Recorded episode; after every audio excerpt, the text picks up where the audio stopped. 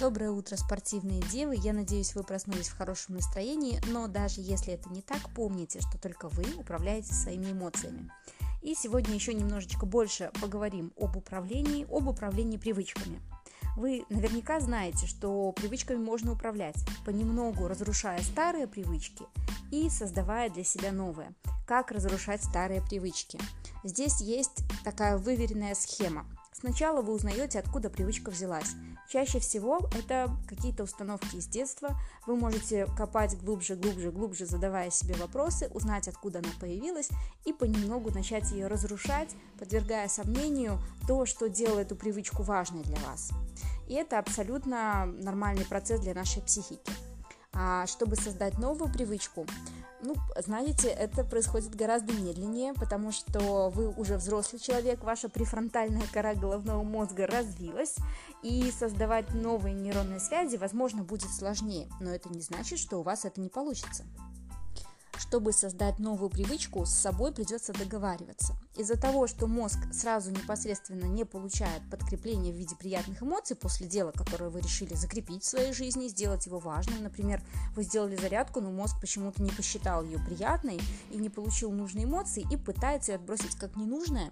С собой нужно договориться, не отступать. Например, я не буду отступать от этого действия, даже если оно не будет мне приятным, например, там неделю, две или чуть больше. И это действительно помогает.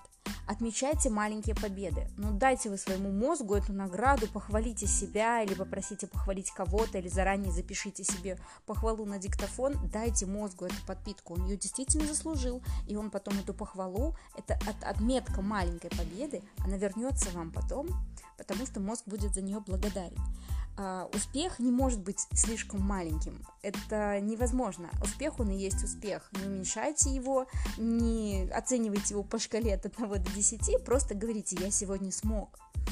И разделяйте неприятные задачи на несколько частей. Знаете, есть такой эффект э, дойти до угла, когда человек не может начать какое-то действие, э, например, пробежку, да, и в Америке э, коучи советуют бегунам делать так – ты просто надень кроссовки и дойди до угла своего дома. И все, если передумаешь, ты не беги.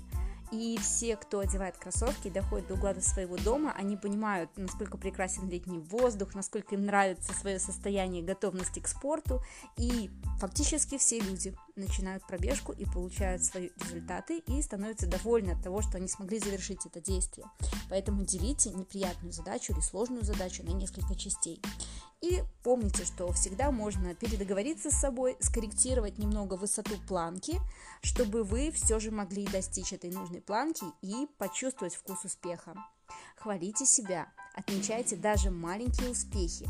И сегодня напоминайте себе о том, что вы молодец, потому что сегодня третий день марафона, и вы начинаете его хорошо, и он определенно будет классным. Создавайте себе новые полезные привычки с командой всей и Васей в пока-бока. Хорошего дня!